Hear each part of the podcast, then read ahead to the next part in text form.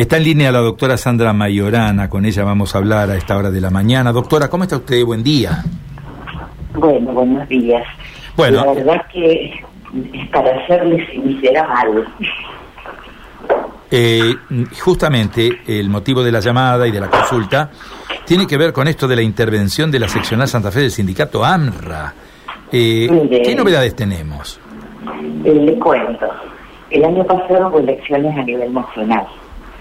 Nosotros tuvimos que armar una lista opositora porque cuatro miembros de nuestra comisión directiva de Santa Fe se aliaron con eh, la gente de Buenos Aires que tiene seccionales muy chicas, que no trabaja como gremio, que depende de otras instituciones y que querían quedarse con el manejo de Santa Fe. Es el único lugar donde realmente existimos como gremio. Esas elecciones fueron fraudulentas, todavía estamos apelando un recurso jerárquico al ministro de Trabajo de la Nación, porque nos cambiaron los padrones de Santa Fe y fuimos a votar en donde encontramos que no estábamos y estábamos, estábamos en otra mesa. A mí me pasó, para que se den una idea. A partir de esto, bueno, esta lista está encabezada por nuestro actual adjunto, el doctor Eduardo Tabuada, que fue el que creó el sindicato acá en Santa Fe, y tres miembros más de nuestra comisión directiva que están en esta comisión directiva nacional, uno de ustedes muy conocido, el doctor Néstor Rossi, oncohematólogo en Santa Fe, el doctor Pablo Crispo y el doctor Daniel Bersesi de acá de Rosario.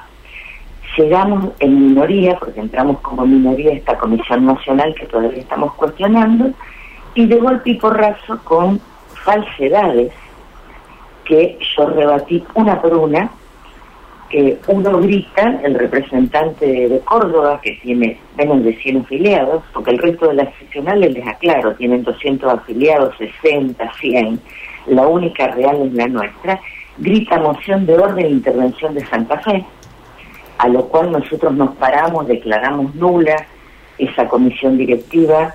Ah, todo esto fuimos con Escribán y no la dejaron entrar, para que ustedes se den una idea. Y decidieron que interviene en Santa Fe y los interventores son de nuestra misma comisión directiva, el doctor Néstor Rossi Santa Fe y el doctor Pablo Crispo Rosario.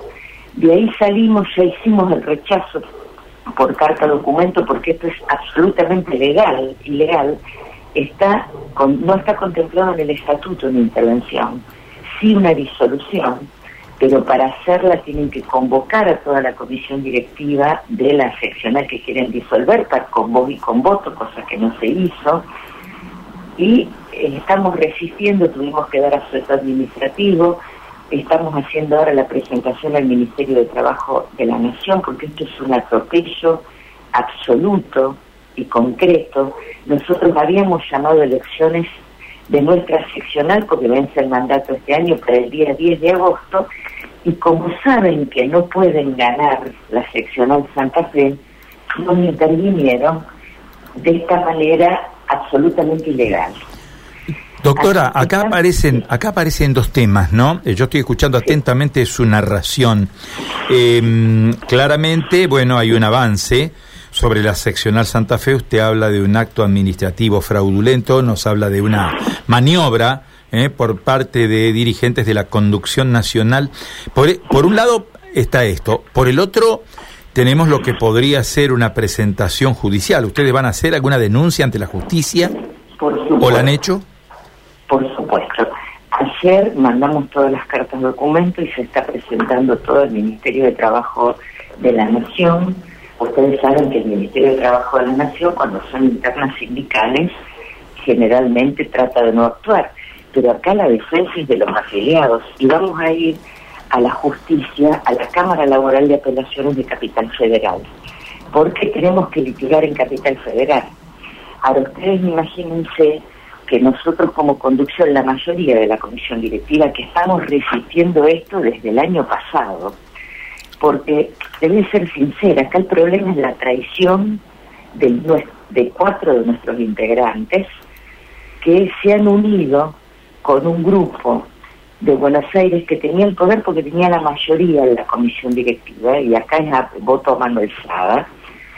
Desconocemos por qué, porque ellos mismos eh, sabían que teníamos que hacer un cambio para que el sindicato funcionara en todo el país como funciona en Santa Fe y terminaron formando parte del grupo que queríamos, no les digo sacar, pero sí correr, dejarlos en minoría para poder trabajar porque si no, no se puede trabajar. Si usted tiene un sindicato en el cual la conducción nacional le importa más la plata que entra que lo que uno hace por el afiliado, y para nosotros por lo menos no es un gremio. Eh, doctora, usted nos está dando a entender que hay un interés económico, que acá hay obviamente una, una maniobra destinada a quedarse con alguna caja, con algún dinero. La seccional Santa Fe es la que mantiene el sindicato, el 70% del ingreso.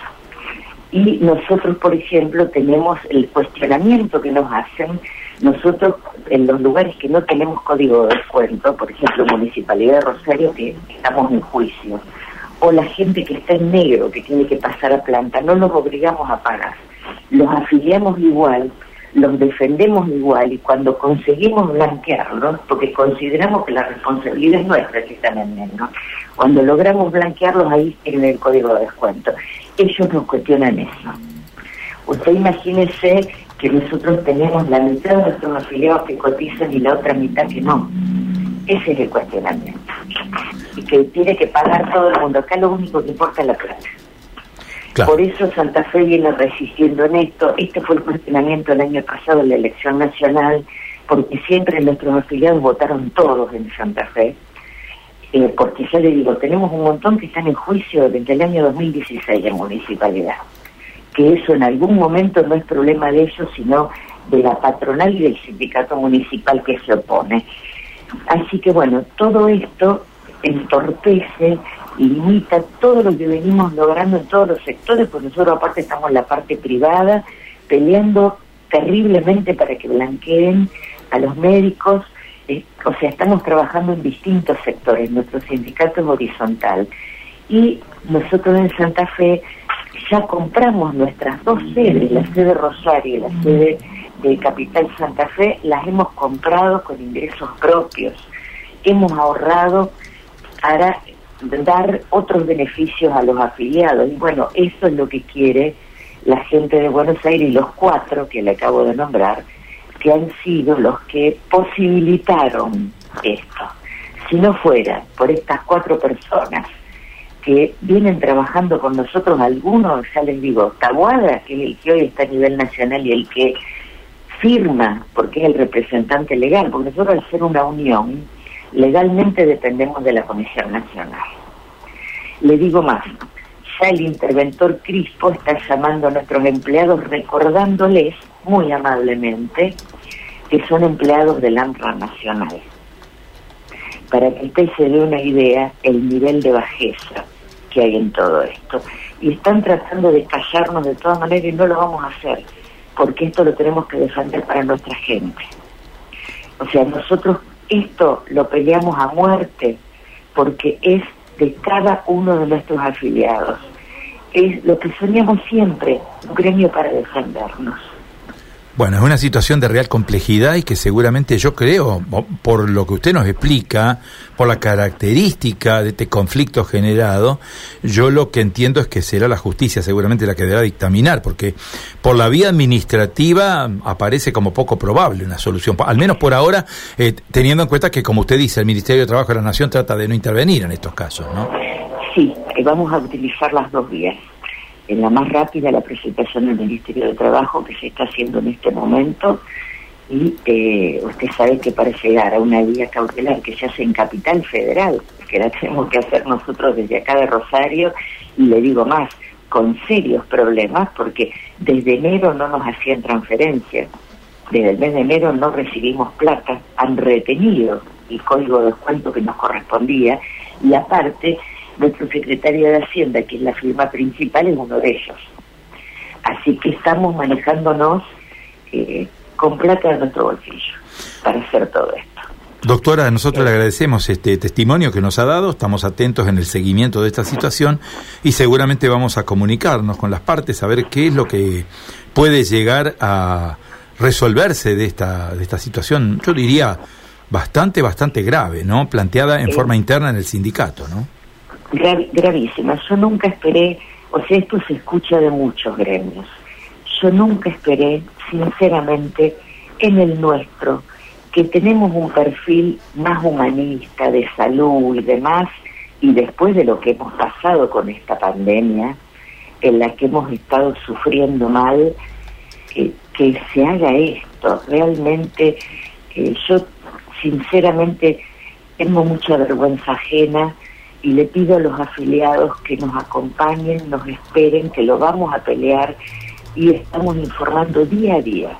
Yo personalmente día a día estoy sacando audios cuando hay un hecho para tenerlos informados, porque esto los perjudica a ellos en forma directa.